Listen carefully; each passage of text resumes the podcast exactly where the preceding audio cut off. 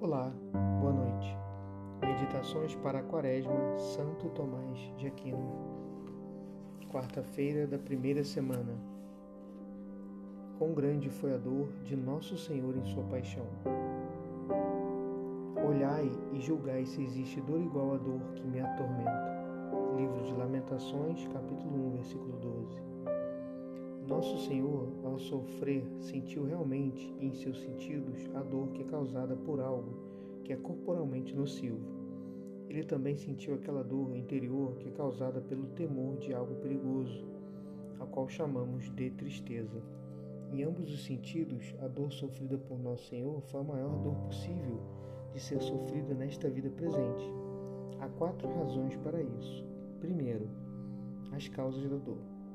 A causa da dor nos sentidos foi a fragmentação do corpo, uma dor cuja amargura provém em parte do fato de que os tormentos atacaram todas as partes de seu corpo, e em parte do fato de que, de todos os tipos de tortura, a crucificação é sem dúvida a mais cruel. Os pregos atravessam os lugares mais sensíveis do corpo, as mãos, os pés, e o próprio peso do corpo aumenta a dor a cada instante.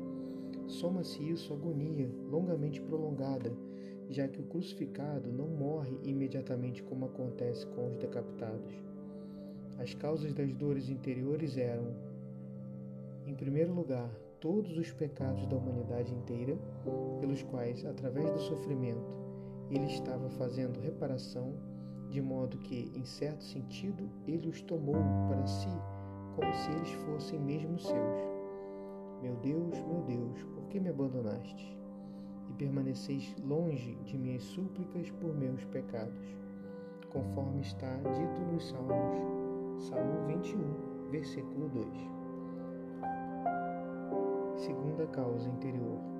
O caso específico dos judeus e dos outros que participaram do pecado de matá-lo, e especialmente o caso de seus discípulos, para os quais sua morte era algo de que se envergonhavam terceira causa da dor, a perda de sua vida corporal, o que, pela própria natureza das coisas, é algo de que a natureza humana foge com pavor.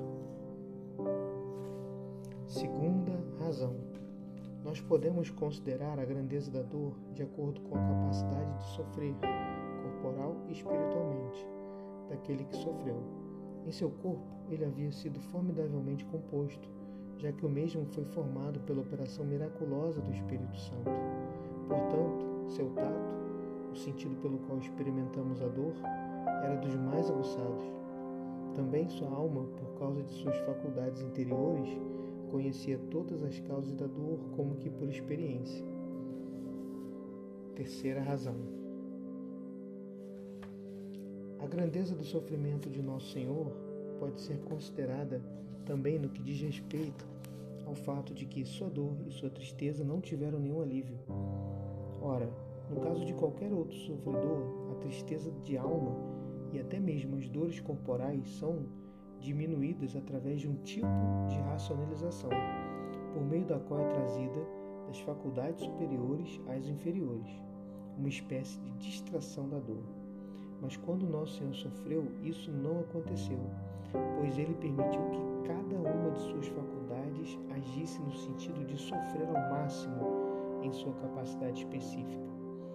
Podemos considerar a grandeza do sofrimento de Cristo em sua paixão, levando em conta o fato de que sua paixão e a dor que ela acarretou foram aceitas deliberadamente por Cristo com o objetivo de libertar o homem do pecado.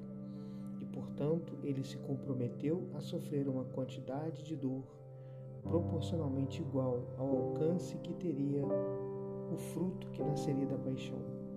Por todas essas causas, se as considerarmos como um todo, ficará evidente que a dor sofrida por Cristo foi a maior dor jamais sofrida.